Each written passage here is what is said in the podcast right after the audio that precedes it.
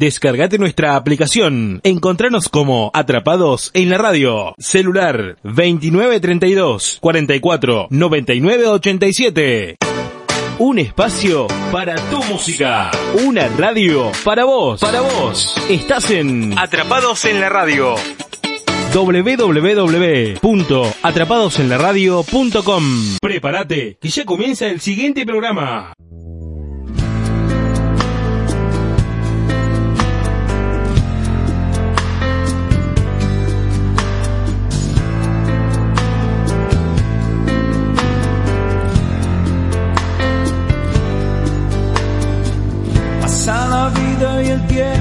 Se queda quieto. Llegó el silencio y el frío con la soledad. ¿Qué lugar anidaré mis sueños nuevos? ¿Y quién me dará una mano cuando quiera despertar?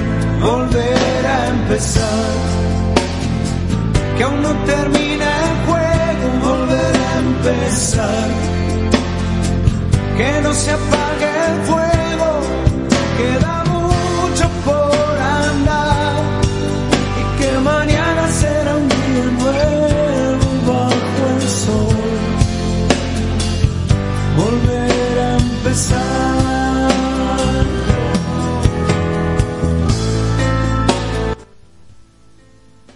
Hola, hola, hola, hola, hola, ¿qué tal? Muy, pero muy buenas tardes a todos ustedes. Empezamos ya esta parte del programa, entramos aquí en Tengo la Palabra 20, 2021.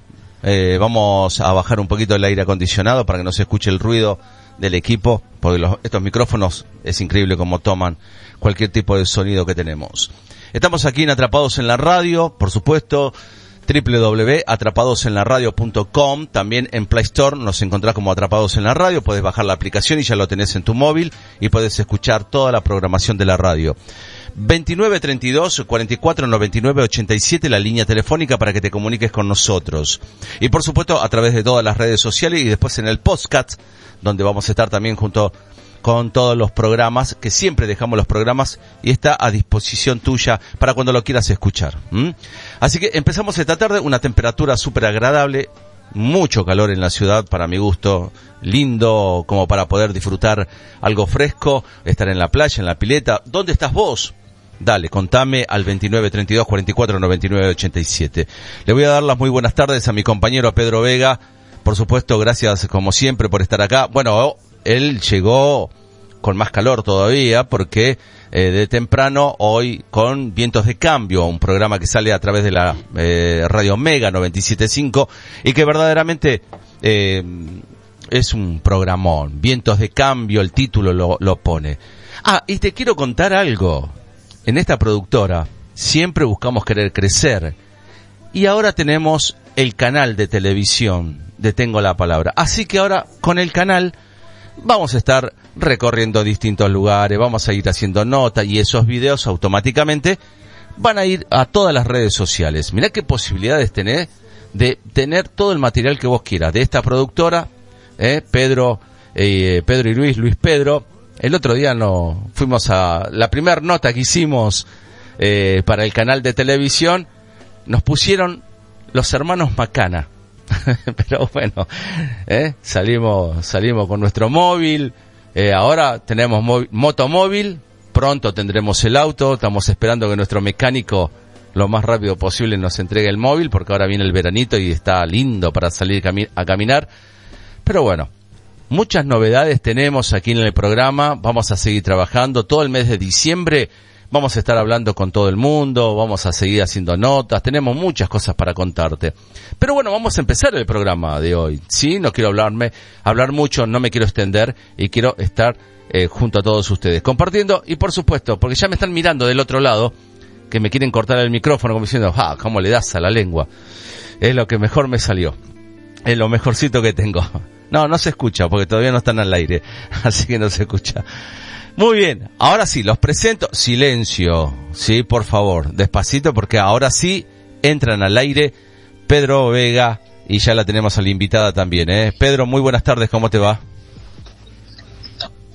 ¿Qué tal Luis? Este, bienvenidos nuevamente a una edición nueva de eh, Tengo la Palabra, sí, de esta eh, post eh, digamos, ¿no? Con, bueno, eh, invitados ya como de la casa, vamos a decir, ¿no? Y también algunos invitados que eh, tienden a aclararnos un poco el panorama eh, en función de los nuevos cambios que hay eh, en el Ejecutivo Municipal, ¿no? Hoy tenemos, es muy posible que eh, tengamos la palabra de Carla Gómez, pero mm, me- a través de una comunicación nos pidió, bueno, eh, otro momentito. Así que va- vamos a ver cómo nos organizamos. De todas maneras, eh, hoy tenemos a, Maru Mesa, que es quien eh, nos va a contar algunas cuestiones que tienen que ver con este nuevo frente muy amplio, muy amplio, que este, tiende a encontrar una coinonía, ¿no? Una forma de trabajar, una línea eh, en, acuerdo. Así que le damos la bienvenida, por supuesto, Maru Mesa, agradecido que estés siempre acompañándonos y ya saludarte como parte de la casa. Buenas tardes, ¿cómo andan? Un besito ¡mua! para ambos. Felicitaciones por todas estas renovaciones, estos cambios. Dirían en el barrio como flatulencia de buzo, vienen para arriba. Tampoco, tampoco es, tampoco Sí, es para bueno. tanto, Maru. Tranqui. ¿Cómo que No, no? ¿Cómo que no? Está re bueno cuando los medios independientes tienen todas, eh, empiezan a expandirse, a, a estar eh, más con más presencia, tanto en las redes, en, en todo lo que se pueda. Es necesario la gente que es crítica, que tiene pensamiento crítico, que te hace pensar, que le abre el micrófono a todo el mundo. Siempre agradecidos desde nuestro espacio, desde Somos Rosales, que como vos dijiste recién, ya me siento de la casa, parece que, no sé, nos falta el mate, tengo que estar ahí un día de estos. No hay ningún problema. Bien. Ya eh, Eh, pronto eh, estamos... no, no terminamos más con las sociales. No, de todas maneras, para comentar, bueno, tratamos de no adelantar mucho, porque pronto, pronto, si Dios quiere y todo va saliendo bien, eh, ya se está armando el estudio, pero el estudio más grande, que va a ser estudio que va a estar dividido en dos, es un, un gran salón, es una casa grande que nos han cedido, en donde vamos a tener dividido el estudio de TV y el estudio de, y el estudio de radio. Con eso nos va a permitir que al invitado lo podemos tener en radio y TV, lo podemos tener a la vez en los dos lugares.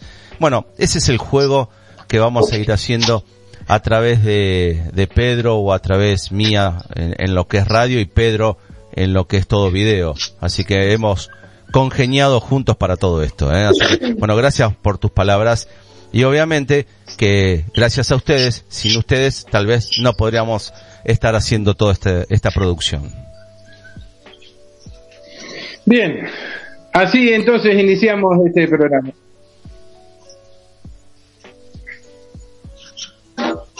Bien, Menos mal. Menos mal que la gente no escuche lo que acaba de pasar, por favor. Esto no tiene que pasar en un estudio de televisión. Vamos, vamos a arrancar a poner un par de pautas porque si no terminamos en cualquier lado.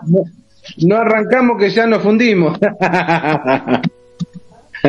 bueno, este, mientras viene y nos da el pase el amigo mm, eh, Luis, eh, hagamos una, una, una entrada, eh. Eh, parece ser que hay algunos vientos de cambio, hay algunas este, miradas que, bueno, obligadas por las últimas elecciones empiezan a este, necesitar transformarse y eh, empezar a agrupar a todos y a todas para que podamos de alguna manera empezar a hacer una alternativa seria, ¿no?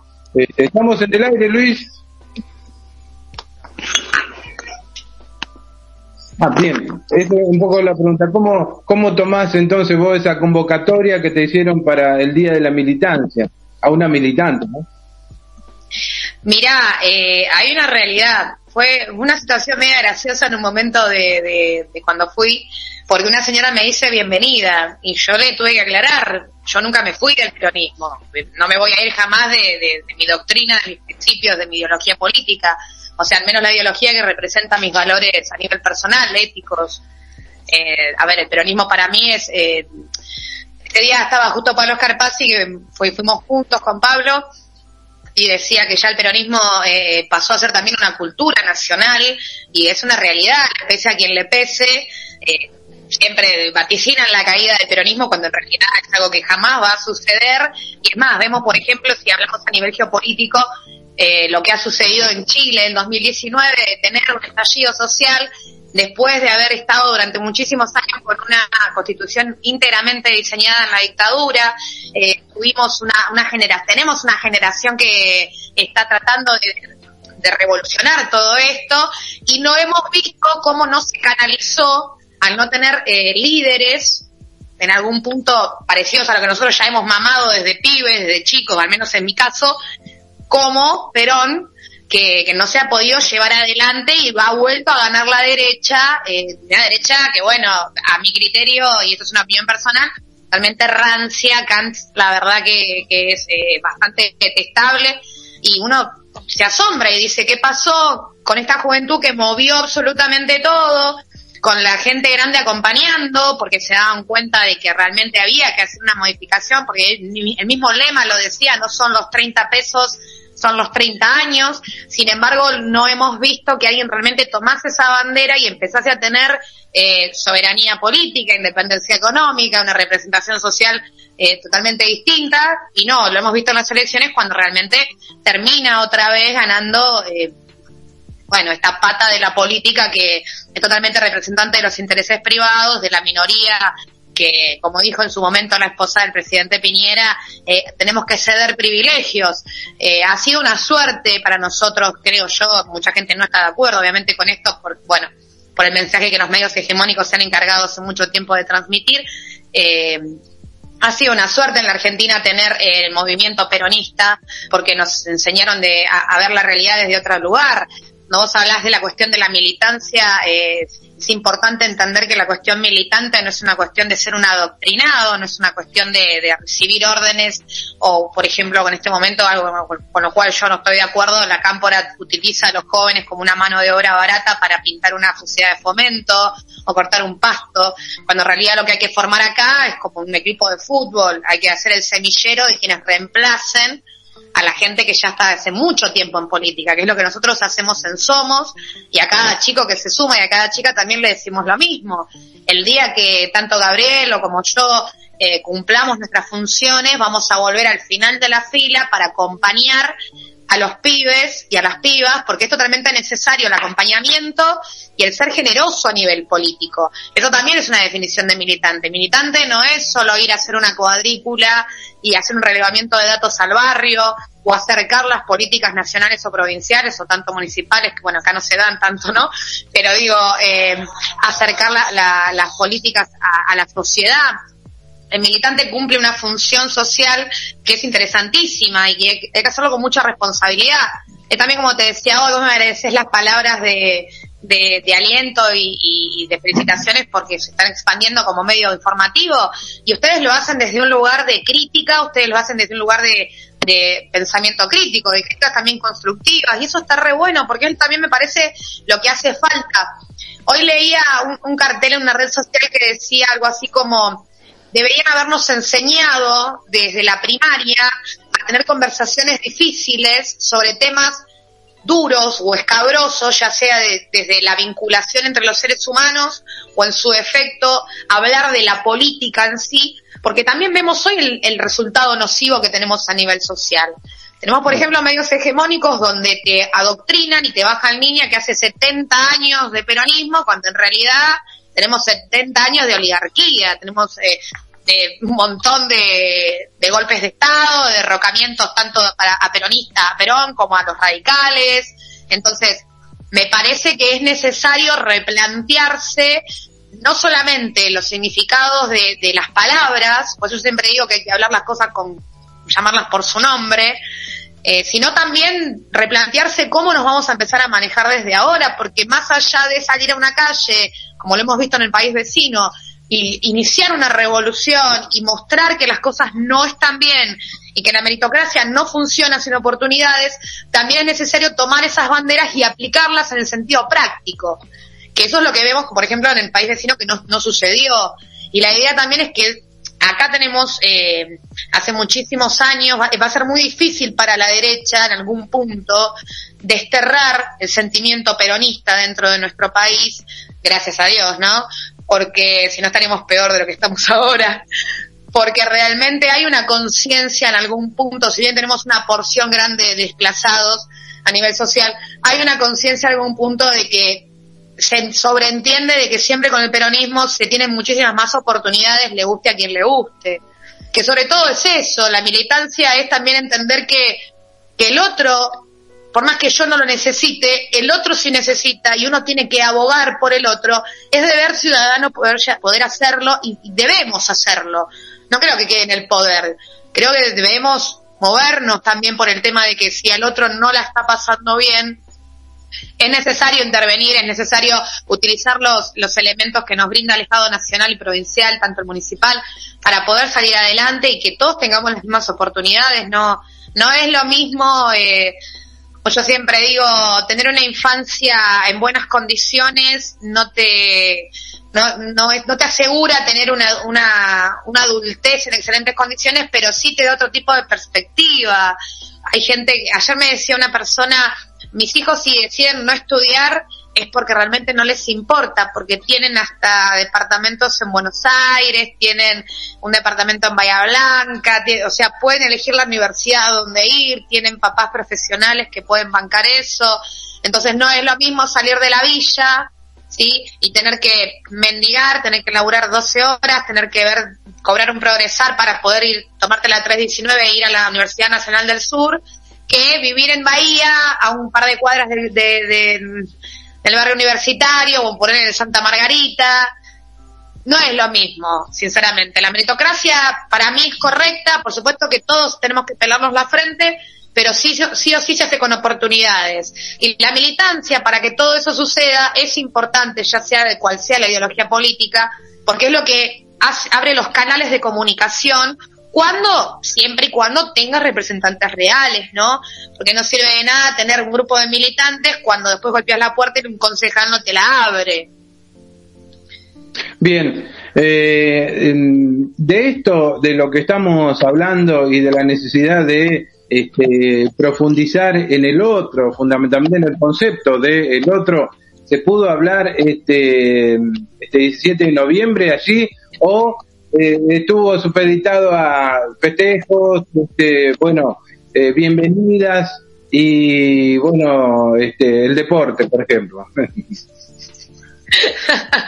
Mira, yo creo que falta muchísimo camino por recorrer. Eh, el camino de acá al 2023 primero principal, eh, Somos Rosales no va a dejar de hacer el trabajo que viene haciendo, eh, lo hemos dicho más de una vez, hacemos las gestiones como si fuésemos concejales, como si fuésemos Mariano Uset, el intendente, y sin cobrar un mango, porque nos movemos por la ciudadanía, porque nos tengamos que mover sin consultarle a quién votó, nada, no nos interesa, no nos interesó antes, no nos interesa ahora. Respetar y capitalizar la confianza de, de, esta, de la gente que sí nos votó eh, para nosotros es muy importante, por supuesto dejar en claro, y, lo dijimos, de, yo lo vengo diciendo desde el día uno, esto no es zaraza, no es discurso político, y el tiempo iba a ser testigo, y el tiempo lo sigue siendo, porque nosotros seguimos trabajando como si fuese abril del 2020 cuando, cuando esto se craneó y se fundó Somos Rosales. Así que, eh, nada, primero y principal, seguir laburando al palo, al lado de la ciudadanía, eso es indispensable. Por otro lado, lo del 17 de noviembre también eh, nada, eh, para mí a nivel personal fue algo bastante movilizante porque yo me sentí muy mal de no haber podido participar dentro de la elección del Frente de Todos. Por supuesto que no iba a ir a una interna para revalidar a nadie porque no lo voy a hacer y tampoco iba a cumplir las condiciones de ninguna organización política porque la realidad también Somos Rosales se gesta por esto, se gesta por esta cuestión de decir no nos sentimos representados y nos damos cuenta que más allá de cualquier tipo de ideología, las puertas no se abren, los concejales no escuchan, el municipio no interviene y las secretarías no funcionan como deben funcionar. Punto final. Eso fue, digamos, el puntapié inicial para que Somos Rosales se geste. Se charló, sí, se habló, se dijo muchas cosas lindas, eh, se dio la bienvenida a, por ejemplo, a la nueva concejal. Eh, bueno, nada, estamos a la espera de que realmente, como se los dije yo en la cara el otro día, espero que todas estas palabras de, de que el PJ se va a abrir, de que vamos a trabajar todos juntos, de que está todo muy lindo, eh, realmente, bueno, sea, se ponga en práctica, porque no solamente yo que tengo 34 años, sino un señor ahí que pelaba muchísimas canas, me miró y me dijo, este discurso lo vengo escuchando desde que tengo tu edad. Y fue como bastante no sé, te quedas medio desahuciado porque decís, bueno, al final en qué quedamos, mucha zaraza, mucho discurso y hace cuarenta y pico de años que venimos en la misma situación. Entonces no. Mi postura, vos sabés Pedro cómo es, Luis también, eh, las cosas claritas conmigo. Yo no transo, a mí no me pone nadie condiciones y acá se labura por y para Punta Alta. Punto final. El que se quiera subir al tren, más que bienvenido, y el que no, no hay ningún problema. Eh, sinceramente en algún punto fuimos los únicos que sentamos a Colina, a Movimiento Evita, a Barrios de Pie, a CT Autónoma, a ATE y al STM en el local de Somos Rosales y les propusimos desde el día uno, desde antes de la primera elección de las PASO del año 2021, trabajar todos en conjunto. Eh, es más, esto te lo cuento eh, y lo, lo, saben todos. Fui la primera, en, me acusaron de ser un caballo de Troya de Rodrigo Sartori porque fui la primera en decir, Rodrigo, tiene que estar sentado acá. Nos sentamos eh, en sintonía con sus políticas o sus modos de trabajar no me importa, es parte del frente de todos, tenemos que estar todos adentro. Obviamente, bueno, después sabemos de las mezquindades políticas, así que nada, espero que realmente lo que se habló se lleve a la práctica. Nosotros vamos a seguir en la misma postura. El que quiera colaborar, eh, primero que estamos a disposición y segundo, el que quiera colaborar con la manera de trabajar que tenemos nosotros, que es por y para la gente, más que bienvenido. Bien, eh, ¿cómo sigue desarrollándose entonces en acciones el espacio? ¿Tiene un lugar físico o va a trabajar a través de las redes? Bueno, que eh, siempre es bien, este, bien recibida, ¿no? Mira, eh, lo de las redes, por supuesto que se sigue trabajando, se sigue trabajando de la misma manera. Yo ahora, en este momento, nosotros podríamos hacer un uso y abuso de las redes, pero no lo hacemos. ¿Por qué? Porque una realidad que nosotros con la necesidad de la gente no lucramos ni, ni la utilizamos para fines políticos. Nosotros venimos con problemáticas sociales que ustedes lo saben bien y no las hemos mostrado nunca y hemos dado marcos de solución y hemos conectado las herramientas con las personas para solucionar problemas y nadie se ha enterado porque con la necesidad de la gente no se jode. Primero y principal, ni con la comida, ni con la necesidad económica, ni con la laboral, ni con la edilicia, ni con nada. Arranquendo por ahí. Por otro lado, nosotros seguimos trabajando de la misma manera. El espacio físico del local de Luigi y de Humberto está bancado por un diputado. El que no lo sabe en política lo desasno en este momento. Cuando vos te banca alguien de arriba, te banca por un tiempo limitado y te banca por las elecciones y nada más. Si realmente después vos tenés eh, la solvencia económica para seguir bancando un local y todo, bueno, bienvenido sea, te bancás vos solo. Pero este no es el caso sobre todo porque, por ejemplo, yo sigo sin laburo, así que imposible poder pagar un alquiler. Pero más allá de eso, se va a seguir trabajando tanto en mi casa como en la casa de Gabriel, cuando quieras, como en la casa de Gabriel, como en la casa de Alejandro. Eh, nosotros vamos a seguir con las reuniones semanales como lo venimos haciendo desde antes, de tener el local. El contacto con la gente es permanente. La gente sabe que nosotros respondemos, así que nos contacta siempre. Seguimos insistiendo con las soluciones del tema de Barrio Luz y Fuerza, seguimos insistiendo con las gestiones para que, por ejemplo, no sé, eh, pasen la Champions de una vez por todas por, por Bajo Hondo. Bueno, tenemos eh, un montón de cosas, eh, WhatsApp, bueno, te tengo para nombrarte infinidad. Vamos a volver a presentar otra vez la batería de, medidas que le presentamos a, al Consejo Deliberante y todos en unanimidad archivaron, que yo todavía sigo sin entender o por ejemplo, ordenanzas propias de espacio como de bien común, a lo cual fuimos y dijimos, che, 2017, la hiciste, la presentaste, te la aprobaron, y ahora ¿por qué si nosotros pedimos que la apliques, decís que no? Yo no sé realmente cómo le piden después el voto a la gente, pero bueno, más allá de eso, eh, seguimos trabajando de la misma manera, y lo bueno de todo esto es que a partir del 11 de diciembre vamos a aplicar otro tipo de medidas, porque también queremos tener un poquito más de control sobre nuestros eh, no sé, representantes electos, le puedo decir así, servidores públicos, lo voy a, lo voy a decir con más seguridad en el momento que los vea accionar de acuerdo a la ciudad, de acuerdo a, a, a las necesidades del ciudadano. Bueno, eh, Maru, por supuesto, viste el tiempo en, en, el aire, en radio, es tirano, tiranísimo. Sí, Pero sí, seguramente... a, mí, a mí siempre me cortás a mitad de camino. No, mentira, mentira, mentira. Casi, casi se me escapa un chiste, no. No. Eh, eh, nos dejaste, nos dejaste dos títulos para volver a invitarte y desarrollarlo nuevamente. Dale, te mando un beso, un abrazo grande y, y siempre agradecido porque estés con nosotros. No, un beso enorme a ustedes, muchas gracias por el espacio. Cuando quieran eh, el teléfono a disposición, o voy a allá, o bueno, obviamente el canal de televisión, avísenme dos tres días antes, así me revoco la cara, me hago algo, como para salir más o menos presentable. Este, y nada, bueno, muchísima suerte, mucha mierda, como se dice en teatro, para, para esta nueva etapa. Y cuenten siempre con nosotros y los vamos a mantener informados de cada paso que Somos Rosales. Y después de, de noviembre y sobre todo en marzo se vienen unas novedades muy lindas. Así que estén muy atentos. Bárbaro. Bueno, muchísimas. gracias. Buena semana. Adiós. Muchísimas gracias. Bueno, gracias. Eh. Así pasaba Mariana Mesa. Eh. Bueno, le agradecemos mucho. No la llame a Carla, no la llame a Carla porque, perdón, Carla no está disponible en este momento. ¿eh? Eh, no, ahí recién acabo de escribir con ella. Sí, ya la producción Ah, estuvo moviéndose eh, para tratar de, de- de hacer la comunicación. Tan es así, ya la tenemos. Ya la tenemos con nosotros a Carla, obviamente, y que le damos las muy, pero muy buenas tardes, por supuesto. Gracias por estar aquí en, en Tengo la Palabra 2021.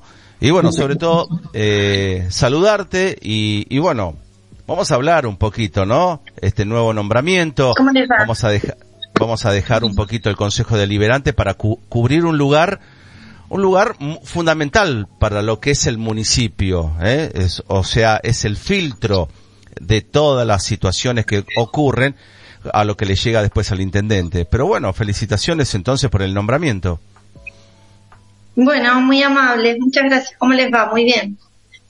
Muy bien, y gracias Carla este, por eh, estar participando del programa, siempre es importante. La mayoría de los legisladores este, de Junta estuvieron acá, van a seguir estando, y todo funcionario que tenga una inquietud para comunicarle a la gente, porque en definitiva es la tarea que queremos reflejar, ¿no?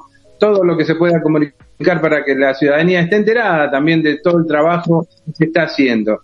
Eh, vas a, a la Secretaría de Gobierno y no es poca cosa, ¿eh? Pero mm, hacemos una, un paréntesis ahí para eh, poner en valor algo importante. El acuerdo que logra eh, el Ejecutivo Municipal con el Sindicato de Trabajadores hace que tenga en ese sentido el camino un poco más allanado y un poco más cómodo, ¿no? ¿Cómo lo ves vos?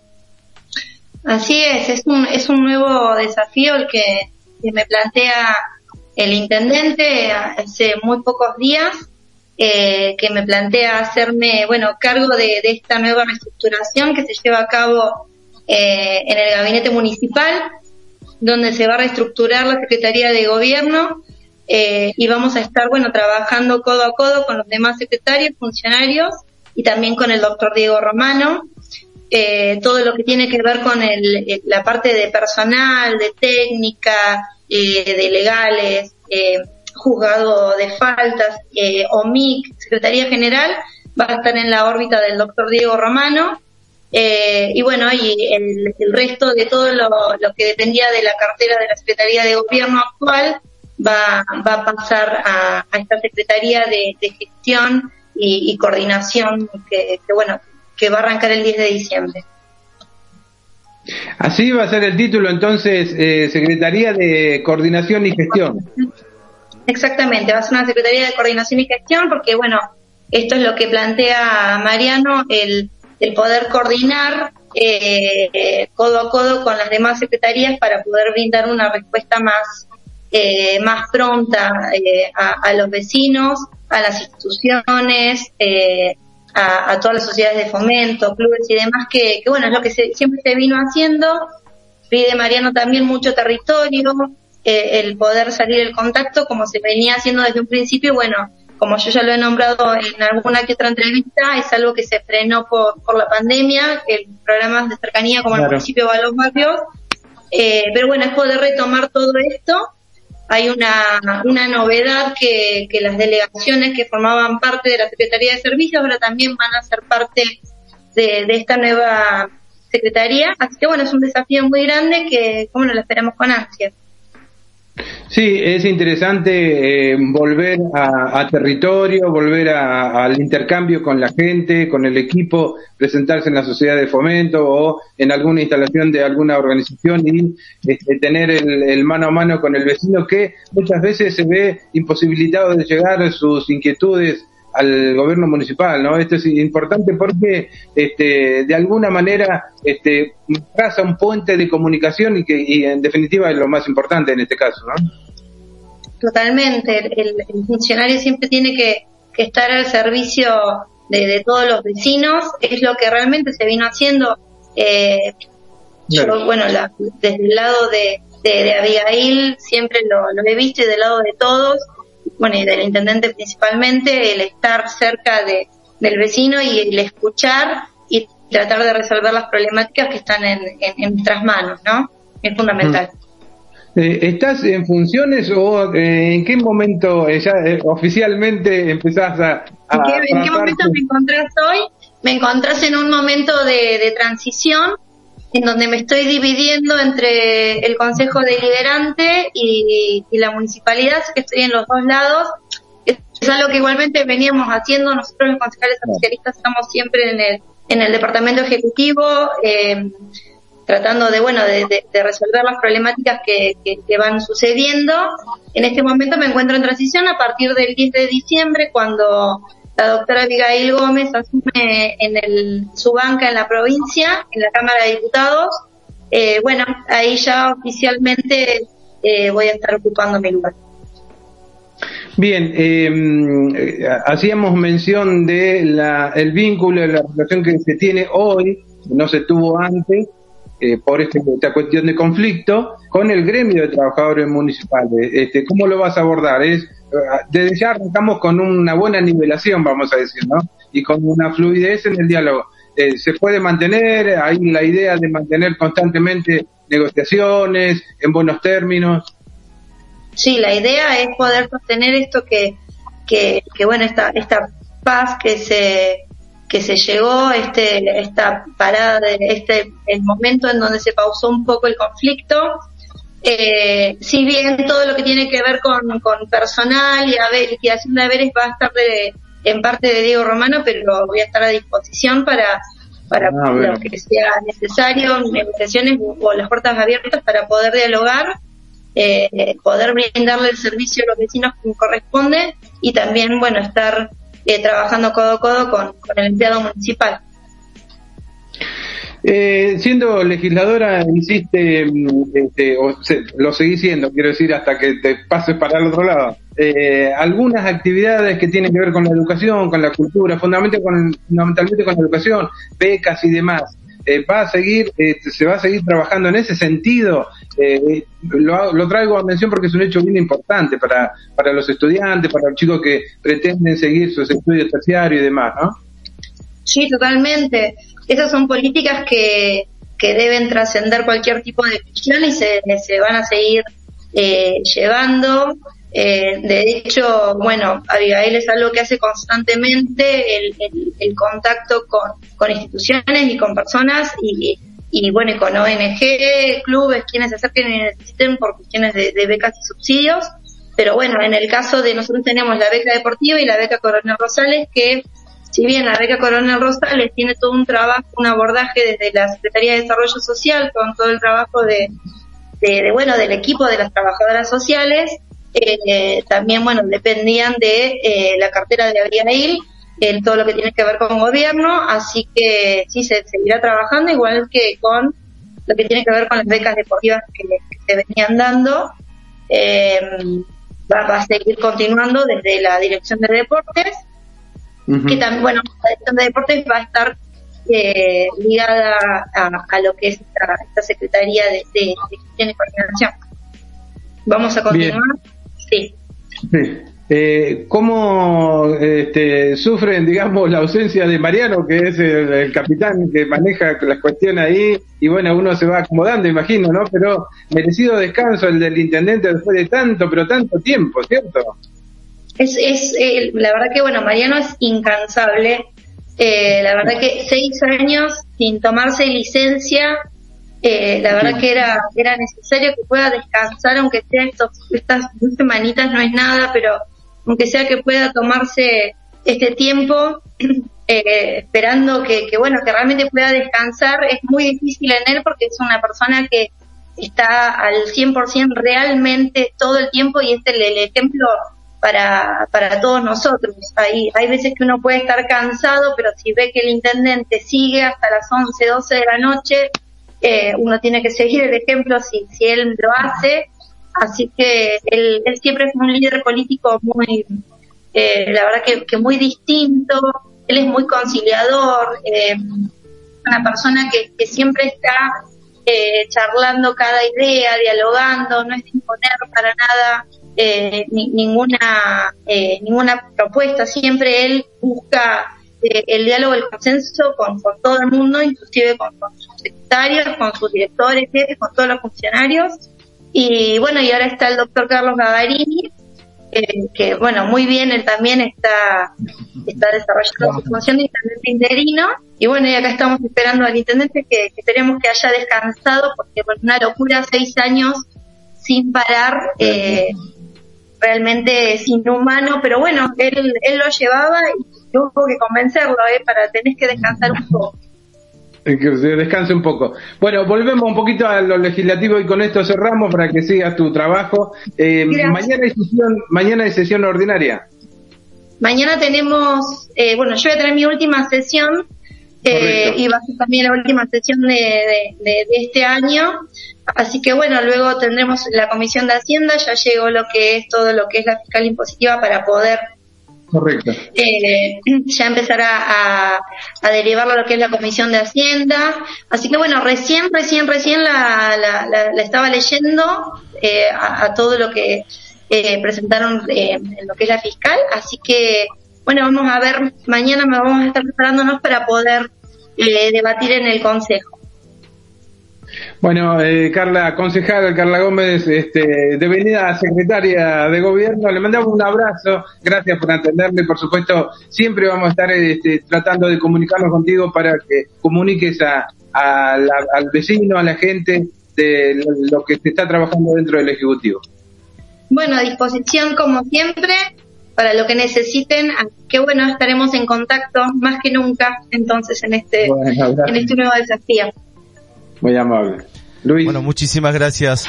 Un saludo grande, Carla, entonces, eh, y será hasta la próxima, ¿eh? Muchísimas gracias. Igualmente. Muchas gracias a ustedes, chicos. Cuídense. Gracias. Hasta luego. Muy bien. Bueno, así pasaba entonces eh, Carla, Carla Gómez, entonces ya eh, muy pronto, el 10 de diciembre, estará eh, ocupando el cargo, ¿no? De secretaria de gobierno. Bueno, vamos ahí ya a los últimos minutos que nos quedan eh, y que por supuesto lo vamos a tener a, a, nuestro panelista, este crítico, analista eh, de lo que va viendo la mirada de toda la charla que se dio acá. ¿eh? Mientras tanto, un par de comentarios. Comentame un poquito también eh, los titulares que pasaron hoy por eh, Somos Rosales, eh, cuáles fueron las novedades que, ocurrieron. Y después vamos a ir contándote también que en panoramadigital.com.ar eh, tenés distintos titulares que te lo vamos a ir pasando rapidito. Dale, Pedro.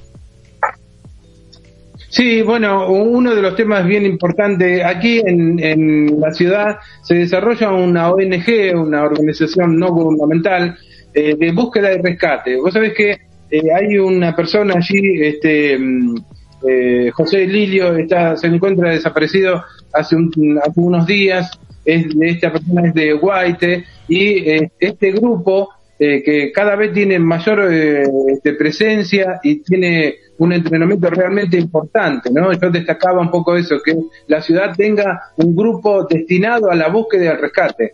Lo llaman de White, lo llaman de la región, lo llaman de Bahía Blanca, para que colaboren en la búsqueda, rastrillaje de personas desaparecidas. Hoy estoy hablando con Matías Iripotti y eso es uno de los títulos que van a aparecer seguramente en Ser Punta Alta, en Panorama Digital, que vamos a compartir nota.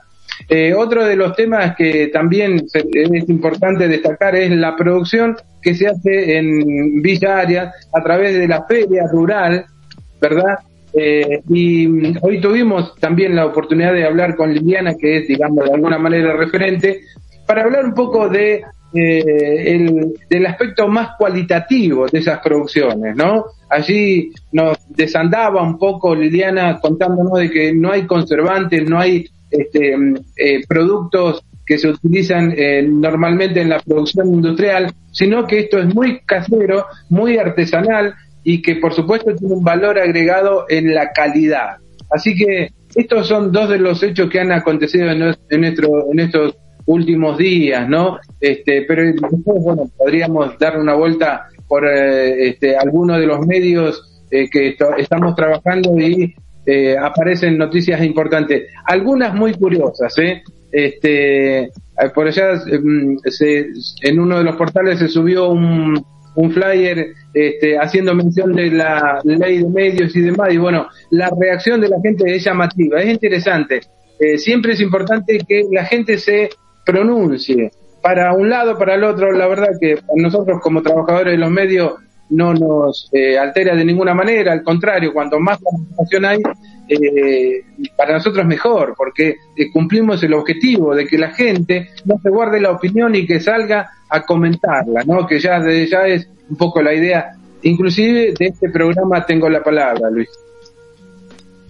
Bueno, muy bien, entonces algunos de los titulares y también eh, acordate de recorrer panoramadigital.com.ar como ser punta alta, donde vas a ver distintos títulos, ¿eh? Vamos, lo que dejó de un caso activo de COVID, eh, la ordenanza fiscal impositiva 2022 que pasó al Consejo Deliberante.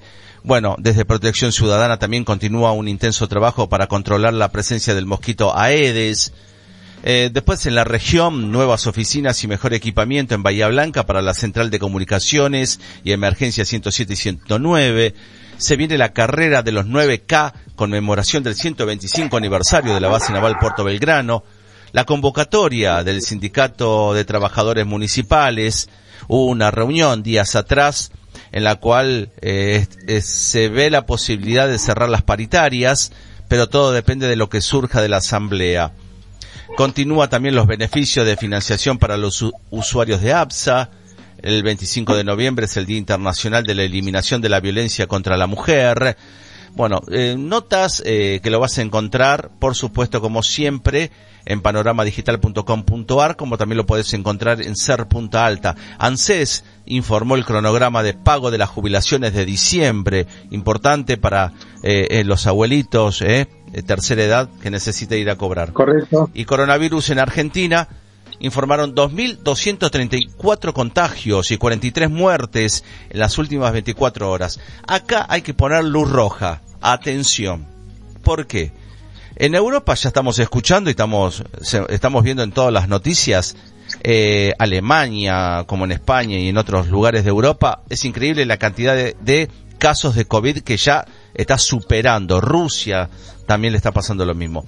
Ojo, no descuidemos lo que estamos haciendo porque ya hay reuniones, ya hay fiestas, eh, fiestas especiales, fiestas de reencuentros, cenas, acumulación de gente, carreras, eh, eh, playa, actividades. Yo sé que la gente tenía ganas de salir, pero no descuidemos, al menos tratemos de no descuidar, al menos la región, porque fíjate que es un número que empieza a levantarse. Hoy hasta hoy, hasta horas de la tarde que llega la última información de Diario 26, que llega a Panorama Digital, 2.234 contagios y 43 muertes. Ojo que hay que tenerlo en cuenta y seguir cuidándote. Seguir con el bar... Yo he visto muchos comercios acá. El comerciante está con el barbijo, pero ya el cliente entra sin el barbijo. Y vos no sabés cómo reaccionás. Claro, no sabés cómo reaccionar. Le decís, señor, póngase barbijo. No. Hay un cartel en la puerta.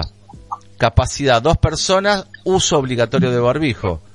Pero bueno, eh, la gente es como que no le da atención. Bueno, vamos a, antes de presentar a, a nuestro panelista de siempre, Abel Mejías, le voy a hacer una pregunta, porque me sorprendió mucho, me sorprendió. Mandó a través de un oyente, mandó una foto, me la replica Abel, con respecto rejas en puertas y ventanas.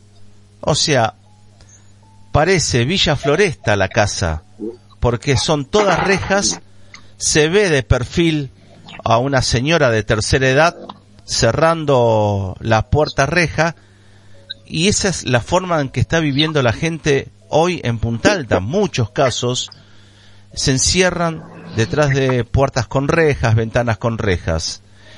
Eh, ¿Cuál es la impresión que te está dando? Porque Abel, cuando me manda esa foto, me dice, me sorprende esta, esta vecina, ¿no? Eh, que nos manda esta foto a la redacción. Y así estamos viviendo en Punta Alta. Fue casi el título. Así vamos a vivir en Punta Alta. Bueno, Abel, buenas tardes. Hola Luis, hola Pedro, ¿cómo están? Bien, Muy bien. ¿Me escuchan bien? Muy bien, perfecto. Bien. Este, bueno, reanudando las actividades otra vez en la comunicación de los medios, pero escuché hoy que vamos a ir a la televisión también. ¿Qué nivel? Muy bien, felicitaciones, ¿no? Así que eso es importante. Significa que significa que el medio de comunicación es serio y responsable, por lo tanto, eh, esas cosas hay que destacarlo y llevarlo adelante para que sea cada día mejor. Y con respecto a lo que hablaba Luis eh, recién de las puertas con reja, eh, realmente a mí me duele porque nosotros vivimos en Coronel Rosales, donde la ciudad es el 80% personal militar y el 20% diríamos, vamos a llamarlo civil, ¿no? Eh, es inconcebible, yo no lo veo viable, no es lo que corresponde a una ciudad, porque si vamos a vivir así, entonces ¿qué queda para el resto del país? ¿No? Si donde estamos con integrantes de las Fuerzas Armadas, que compartimos todos los días, tenemos que poner reja en, la puerta, este, estamos, eh, algo no está funcionando bien. Y eso se lo voy a pasar a lo que tiene que ver con el tema de seguridad de la ciudad, ¿no? Claro, claro. Sí, sí, eso me eh, eh, dijiste justo la palabra, algo no está funcionando. Evidentemente, porque si vos tenés una ciudad donde el 70% de militar eh, y el resto está muy relacionado con la base naval y demás, digamos que lo que mm, el, problema es quién ingresa a la ciudad, quién ingresa al distrito, digamos, ¿no? Entonces, me parece que ahí es eh, la pregunta. Seguramente tenemos ya nos dio tarea eh, Abel para eh, conectarnos con este Alejandro Pereira, quien es el titular de Policía Comunal, la Dirección de Seguridad de Policía Comunal, para conversar sobre estos temas, porque evidentemente si un vecino eh, como otros, seguramente está poniendo seguridad en su casa, significa que no se siente seguro. Así que, este, bueno, tomamos, tomamos la posta, Abel, y obviamente vamos a tratar el tema. Bien, bien, Pedro, gracias. Sí, es, eh, es muy triste, ¿no? Porque en realidad eh, a nadie nos gusta vivir encerrado. Vivir de esa manera está bien, la reja en la ventana, eso es por una cuestión de decoración y de seguridad, queda linda la casa. Pero ahora, eh, llegar al extremo de tener que poner una reja en la puerta, eh, ya me parece que estamos pasando los límites de lo que tiene que ver con la convivencia en una ciudad. Entonces, por eso eso se lo paso, el, es para el tema de seguridad de nuestra ciudad. Y a- aclaro también, es lo que vos decís, Pedro, también, eh, tener en cuenta con las personas que ingresan a la ciudad. Eh, tenemos dos lugares donde se puede controlar, pero bueno, eh, eh, la presencia policial o de los móviles que patrullan la ciudad también tiene mucho que ver en este caso, ¿no? Entonces tenemos Claro. que ver también qué pasa, qué sucede con respecto a eso, ¿no? Pero eh, si, si los móviles están en condiciones, si la cantidad de móviles es lo suficiente para cubrir toda la ciudad, si el, ca- la cantidad de personas que tiene es lo suficiente. Hay un montón de factores que tenemos que regular para que esto funcione bien. Pero la alerta la tenemos, ¿sí? Bien, pero una de la, una de las cosas que a mí me sorprendió mucho, eh, también me mandaban fotos y vamos a dar la ubicación y el lugar, porque, porque tal vez las autoridades superiores La no tengan conocimiento, entonces sería bueno para prestar atención. Me mandan una foto eh, en un obrador, están haciendo unos cordones cunetas eh, en la esquina de Formosa y Tierra del Fuego hay una hay un contenedor policial cerrado totalmente. Diría entre paréntesis o entre comillas como abandonado porque pastos largos alrededor muy abandonado muy sucio el sector el es la parte interna del predio deportivo. Y la oficina eh, me decía un vecino que hay una oficina ahí, pero cerrado y todo apagado. A ver, habría que averiguar también con el director de seguridad Pereira cómo es el funcionamiento del lugar. Es H24, me salió, me salió muy adentro. Eh, Sí. 24 horas de servicio, cómo es, eh, cómo atienden, por qué está tan cerrado, persianas bajas, todo apagado, ese container cerrado también, todo apagado, no le están dando eh, lugar, no, ni siquiera hay un patrullero estacionado ahí fuera como para hacer una presencia, presencia policial también más allá del lugar. Todos confunden que es solamente el sector deportivo, pero bueno, funciona una pequeña oficina de atención al público por parte de la policía. Pero bueno, también así se ve muy poco movimiento de los vehículos. Bueno. Fíjate que con Pedro a veces salimos, recorremos eh, notas o viendo clientes. Muy poca presencia policial en recorridas. Recorridas. Ni siquiera controles. Que no, no nos tiene que molestar. Pero eso por lo menos te muestra una presencia. eh, paso, en en cualquier calle. Un con, Jujuy, Avenida Jujuy. Un control para para identificación de vehículo, si llevar los papeles o no llevar los papeles, si tenés casco o no tenés casco, Sí. eh, si tenés el seguro o no tenés seguro del auto, si las luces funcionan. O sea, a nadie le tiene que molestar, pero por lo menos ver la presencia policial. Algo que no se está viendo hace un tiempito atrás, no se ve movimiento de los vehículos, no se ve recorridas en las cuadrillas que deben tener Sí. cada uno. Eh, me parece que vamos a tener Bueno. que buscar ese, e- ese lugar. No sé si conoces, eh, Abel, el sector de eh, Formosa y. Tierra del Fuego, si habrás tenido oportunidad de haber pasado, pero eh, la Sí. imagen que muestra es cerrado y abandonado eso. Bueno, te comento Pedro, ¿te acordás? Ese contenedor estaba antes en la ruta y la avenida Tucumán, ¿sí? Ahí había un móvil policial y había una guardia policial. después lo levantaron al contenedor ese, lo trajeron y lo dejaron ahí en donde está el polideportivo.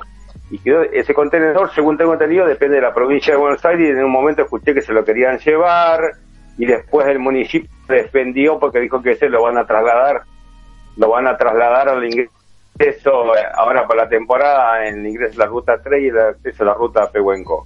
Eh, le tenemos que dar una utilidad, es decir, el contenedor está ahí cerrado, bueno, o lo ponemos, lo dejamos en la avenida Tucumán y después temporada lo trasladás a la ruta 3 y Pehuenco, lo dejas ahí para que este, el personal que está de guardia tenga también un lugar donde descansar y de- confortable porque está completo el contenedor, tiene aire acondicionado, tiene todo, está muy bien armado el contenedor. Pero bueno, eso es lo que tiene que ver un poco con la seguridad también. Y respecto a nuestra ciudad, tenemos que este, ver esos factores que nos están, nos están empezando a superar. El tema de la seguridad. ¿Te acordás hace dos semanas atrás, esta familia que asaltaron de mayores, sacaron 400 mil pesos, los golpearon, los ataron? Nadie sabe nada, es decir, quedó todo en incógnito que puede ser que detuvieron a uno o dos que pueden ser. Es decir, hay un tema no que, que nos conmueve a toda una ciudad. Entonces, este, es importante que alguien tome carta en el asunto. Bueno, en este caso lo que tiene que ver con el ministerio, con seguridad, ¿no es cierto?, en nuestra ciudad. En este caso le cae la responsabilidad al señor Pereira, pero también está el, eh, todo lo que tiene que ver con el resto de la policía, la departamental que está acá trabajando y la DDI, todo que trabajan en, en conjunto. Y también este hace- hacer hincapié también con lo que tiene que ver con ojos en alerta. La verdad que en un momento hablaron mucho de ojos en alerta y después se calmó, nadie dijo más nada.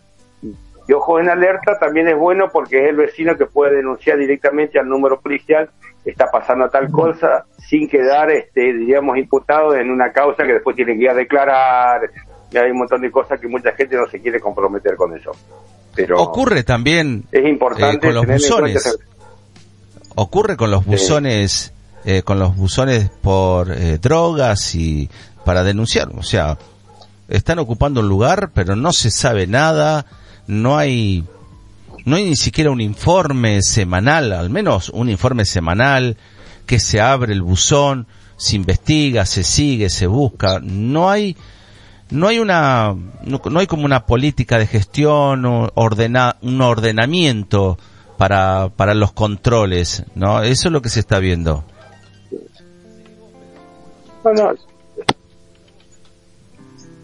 Bien. Eh, sí, bueno, me- al margen de esta cuestión de seguridad que siempre es importante traer al, a la mesa de trabajo, ¿no?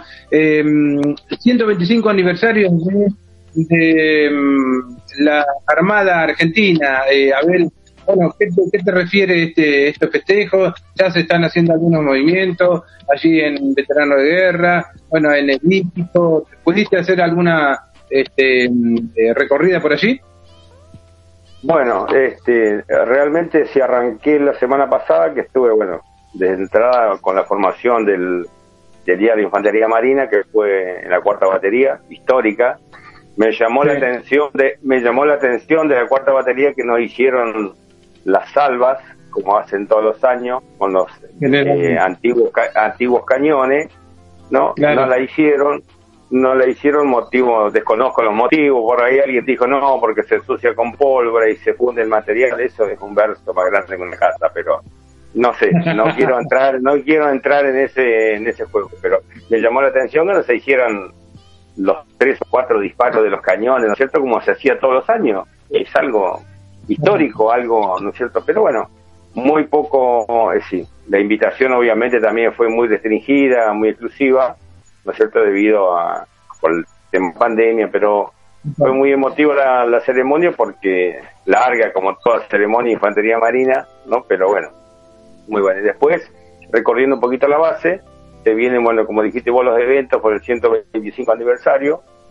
Y también estuvimos el, el domingo con gran participación de familiares y socios en el Centro de Veteranos Malvinas, ¿no es cierto?, inaugurando un escenario que corresponde a uno de los veteranos y íconos también del centro, que trabaja desinteresadamente, que es Marcelo Galassi. Eres el tesorero, del- eres el tesorero del centro y en su momento, hace un par de años atrás, se tiró la, idea de hacer un escenario en el centro para utilizarlo como uso múltiple, ¿no?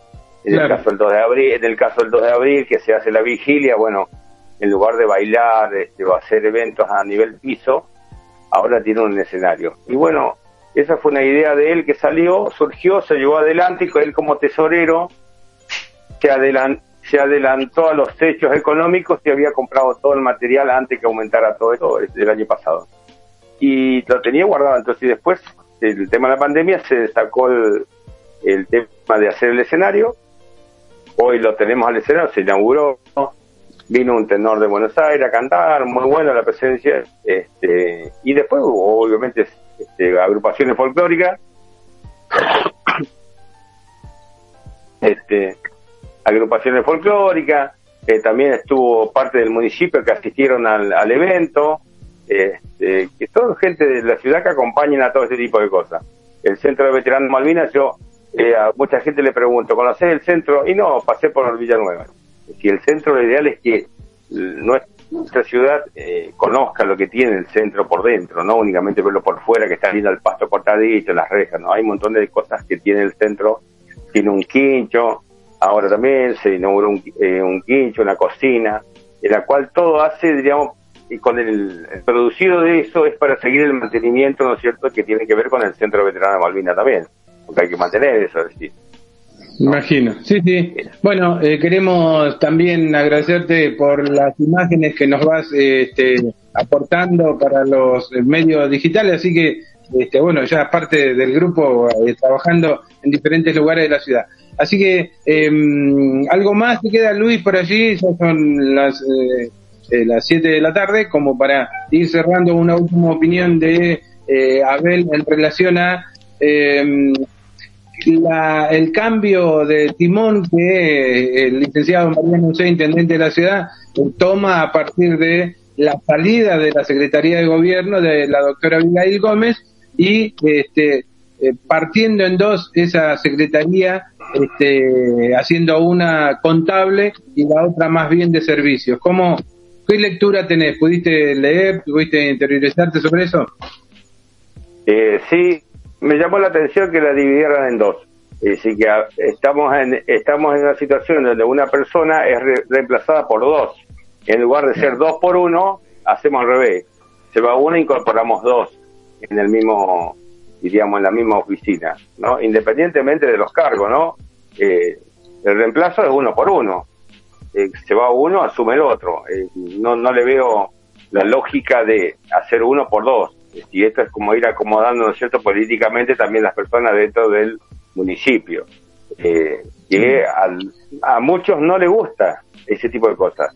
Al gobierno oficialista le puede gustar, ellos, para ellos está bien, bueno, vos entras acá, vos te pones en el otro escritorio, vos acá y trabajamos en conjunto, te libero de documentación, te libero de papeles. Pero con la tecnología de hoy, es al contrario, en lugar de hacer, diríamos, más rápido las cosas y usar menos personal, agregamos más personal, ¿no? Eso insume también este aumento de sueldo, este, horas extra, eh, adicionales, hay un montón de cosas que se suman. Eh, yo no sé si el Consejo lo va a tener en cuenta ese tipo de actividades, pero eh, todo suma, en lugar de, acompañar el problema económico, la crisis económica que está atravesando el país, la ciudad, seguimos sumando gastos, ¿no? Bueno, eh, ahí es lo que lo que va a surgir y otro tema que vamos a hablar eh, con el gremio o con ambos gremios podemos hablar, porque mientras en el ejecutivo no no corrigen estas pequeñas falencias como crear cargos políticos, se olvidan de la carrera municipal. Hace años que no existe la carrera municipal no está abierto el concurso de jefaturas. Hay áreas que no tienen jefes, son ocupados por cargos políticos, que es un cargo que lo puede ocupar un eh, empleado municipal de planta, concursando para cubrir el cargo como jefe. Entonces, es lo que yo noto que al trabajador lo dejan de lado, la carrera municipal a ellos no le interesa, no existe, pero sí crean cargos políticos. Entonces, eh, mi pregunta eh, va a ser al gremio, ¿cómo toman esta noticia? ¿Cuál es? Eh, y AT- eh, tanto ATE como el STM, ¿cómo están tomando esta Sí. noticia? ¿Por qué? Claro. Todos los empleados, afiliados o no afiliados, son todos trabajadores municipales. No importa si tienen afinidad con algún gremio, son empleados municipales. Y el gremio, por más que sea o no sea afiliado, lo tiene que defender igual. Pero eh, salir a pedir que se abran los, con- los concursos para jefaturas, que se dé la categoría que corresponde. Hay trabajadores que están años, hace años que están, casi veintipico de años, y están en en la categoría más baja. Entonces, ese empleado cuando se va a jubilar, se va con dos pesos con cincuenta después en la jubilación. Eso lo sabemos todo. Sí. Eh, en el mundo estatal sabemos cómo es. Es lo, es lo mismo que eh, hoy a la mañana escuchaba, ah, pero un militar cobra 120 mil, 140 mil pesos. Sí, fenómeno. Que se retire. Cuando se retira, se le desaparece un montón de artículos. ¿O no? Sí, sí, sí, correcto. Bueno, por eso, Entonces- en este caso lo que tiene que ver, lo que hablabas ahí con respecto a los municipales, eh, me parece lo más lógico que tienen que ver, porque esto es fácil. A ver, vos tenés un grupo de trabajo, tenés un grupo de personal y tenés gente que trabaja en un determinado lugar. Dentro de esas 10, 15, 20 personas tenés uno que es líder, diríamos, dentro de todo, todo lo que trabaja del, de ese grupo de personas. Automáticamente, es decir, eh, nos conocemos todos y bueno, ¿a quién lo ponemos de jefe en este sector de área? Y hay mucha gente que va a decir, bueno, lo ponemos a fulano de tal, y es, diríamos, la cara más visible, es el que está en constantemente en contacto con el resto de las personas que él conoce el tema. Eso sale por automático, es decir, no que venga un político y diga, listo, no, yo, este, fulano de tal, me voy a hacer cargo de esta área y a partir de este momento vamos a trabajar así. Ahora, hay consenso, hay forma de organizar todo lo que tiene que ver con el municipio. Yo lo veo, lo veo por el corralón que está en Tucumán, lo veo por el corralón que está acá al lado del cementerio, y si veo, porque también he hablado con gente que está en la parte de carnet de conducir, carnet de conducir, estamos dando turno para febrero marzo del año que viene. A ver, y no es mucho misterio, es una máquina y que pasás por un lado, pagás, por el otro lado, sacas las fotos, a los dos, a las 24 horas vas a retirar tu carnet de conducir. Está bien, quizás por ahí, diríamos, la dinámica en el material, donde se imprimen los carnets, sea lo suficiente que tiene el, el sistema municipal, pero hay otras provincias. Otro día hablaba con una provincia de San Juan. Una provincia de San Juan es una, una oficina que tiene entrada por un lado y cuando salís por el otro salís con el carnet, ¿no? Cuando te presentás en la puerta de entrada, sí, es así. Este, buen día, señor, que me veo por la renovación de carnet. Listo, de acá, vaya allá, tiene el oculista, pasa por otro lado, cuando le den todos los papeles, venga para acá, le dan los papelitos, listo, vaya a aquella otra oficina, le van a sacar la foto, ahí le, si tiene multa, le van a dar, primero pague la multa y después este viene de vuelta por acá, traes que tener una multa o dos, pago, volvés al sector de donde te dice le van a sacar la foto, espere este cinco minutos y al ratito lo llama, le dice acá tiene su carnet, señor hacer muchas gracias, todo en el día, es todo por automático. Y acá no, eh, acá lo hacemos largo, lo extendemos, lo llevamos, y hay mucha gente que necesita el carnet de conducir para trabajar, obviamente, ¿no? Hay mucha gente que lo necesita para pasear, pero al margen de eso, sos ciudadano y si estás en condiciones de un carnet de conducir, hija, te corresponde, vos pagás para en serio y lo tenés, sea para trabajar o no. Entonces, tenemos que ver, articular esa dinámica que está sucediendo con el tema de los registros también en Coronel Rosales, ¿no? Hay algo fundamental, y ya cerramos con esto, pero hay algo fundamental. Eh, tiro una idea, a ver si alguien la, la agarra en el aire. Para ocupar un cargo en el Ejecutivo o Legislativo, mínimo debe conocer convenio colectivo de trabajo, la ley de municipal, la ley del personal de empleado municipal, todo lo que rige y todo eh, y todo el, el, organigrama de la municipalidad para ocupar un cargo. Porque después me gustaría preguntarle a estas, a preguntarle a las dos, los dos nuevos cargos, la, la pregunta del millón es, ¿conocen el convenio colectivo de trabajo? O empiecen a leerlo. Hay que empezar a leerlo. Eh, no nos olvidemos del cargo político de eh, relaciones humanas, ¿sí? Y no Sí. conoce el convenio, no conoce, no conoce el convenio colectivo de trabajo. Todavía estamos esperando qué, qué, en qué situación. Eh, para ocupar un cargo como coordinador, que son cargos políticos y eso, debe conocer el, la ley de la ley de municipalidades. La debe conocer mínimamente. Me parece que eso, eh, ¿por qué lo, por qué lo digo? Eh, conozco, conozco un conocido, un amigo, un amigo que estaba, eh, estaba en prefectura. Para ser sumariante, tuvo que rendir en la escuela y le, Sí. le pedían la ley de la navegación, la- el código penal, el código civil, el código comercio, el reginave, las, los articulados y los reglamentos para contravenciones. Si no ese, ese personal, ese subalterno, no podía ir a una oficina como sumariante Claro. cuando no conoces una ley o no conoces un artículo, o no conoces el reginave, o la ley de la navegación, que es donde se, se, se, se maneja todos los expedientes y sumarios. O sea, eh, en, Bueno. en, en la prefectura me lo han contado, eh, para ocupar un cargo Bueno. te toman el examen y, y para el ascenso te están tomando exámenes, porque si seguís siendo sumariante, te van tomando exámenes sobre eh, leyes y reglamentos. Acá en el municipio... sí, porque se va modificando. cual, claro, acá en el municipio cualquiera puede ocupar un cargo, no conoce, desconoce el lugar. Eh, para ocupar el cargo de jefatura, para mí, y Abel capaz que me puede dar la razón, eh, para estar en, lo, en servicios, talleres, mínimamente ese jefe debe conocer de mecánica, un poco de mecánica, no digo toda, pero un poco de mecánica debe conocer, Sí, sí. un poco de electricidad debe conocer, eh, movimiento de los vehículos debe conocer, saber el camión, característica, qué cubierta, qué batería, qué cable, qué luz, qué lamparita. Deben tener conocimiento. Así crece un municipio. Pero si me, me ponen a mí, que no sé, eh, no sé, cambiarle la bujía, y te lo digo de chiste, ¿eh? No sé cambiarle la bujía a un auto gasolero. ¿Vos qué me decís? ¿Qué me Claro. decís? no, no, Claro. tenés que, tenés, que- tenés, tenés que dedicarte únicamente al periodismo. Eh, claro, exactamente. Más. exactamente. Dedic- dedicarte únicamente al periodismo.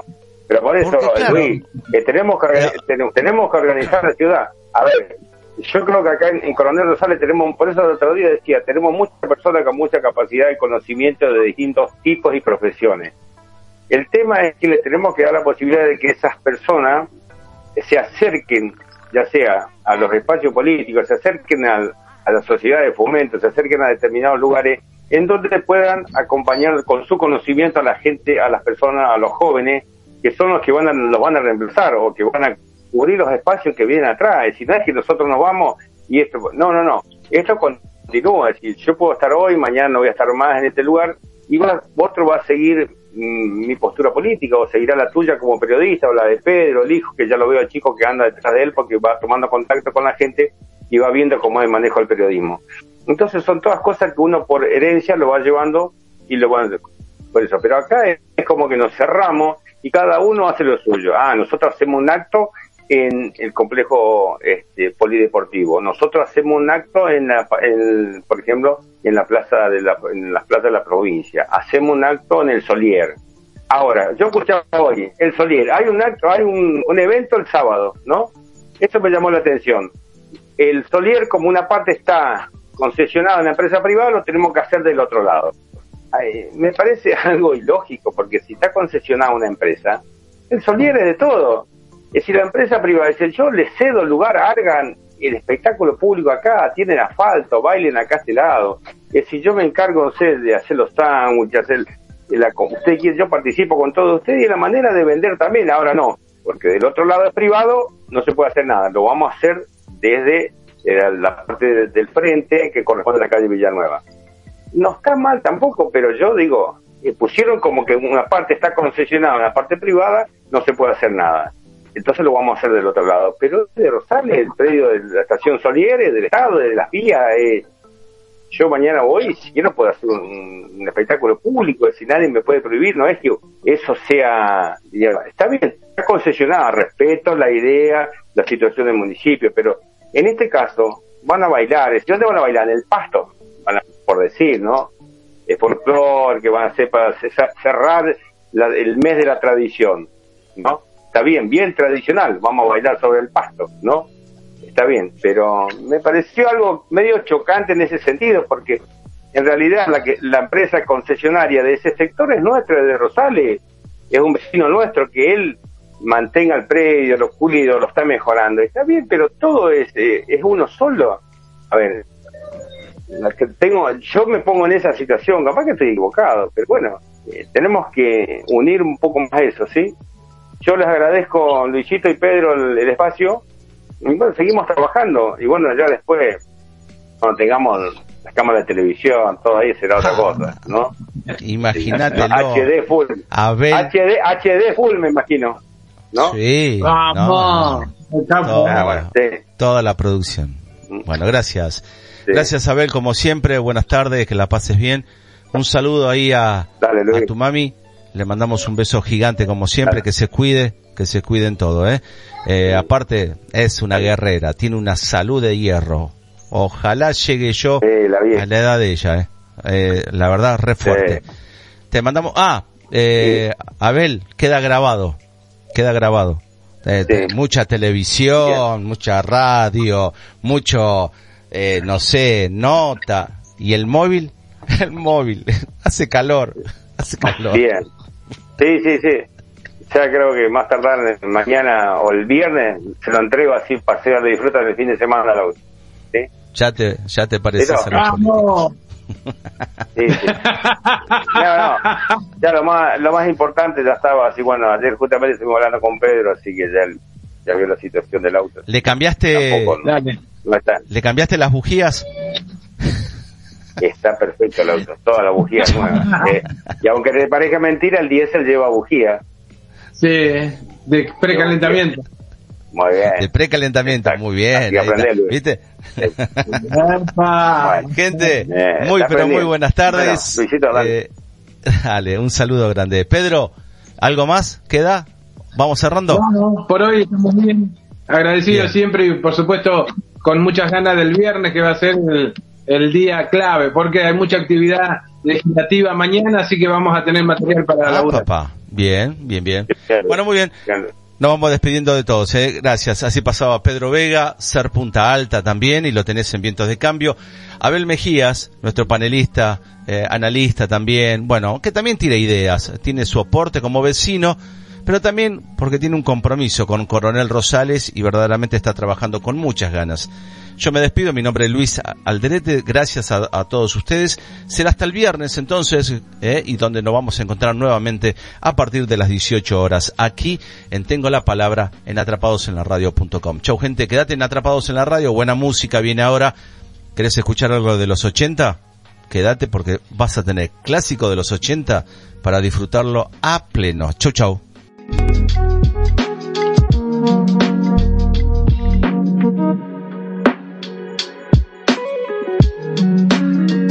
Estás escuchando Atrapados en la Radio.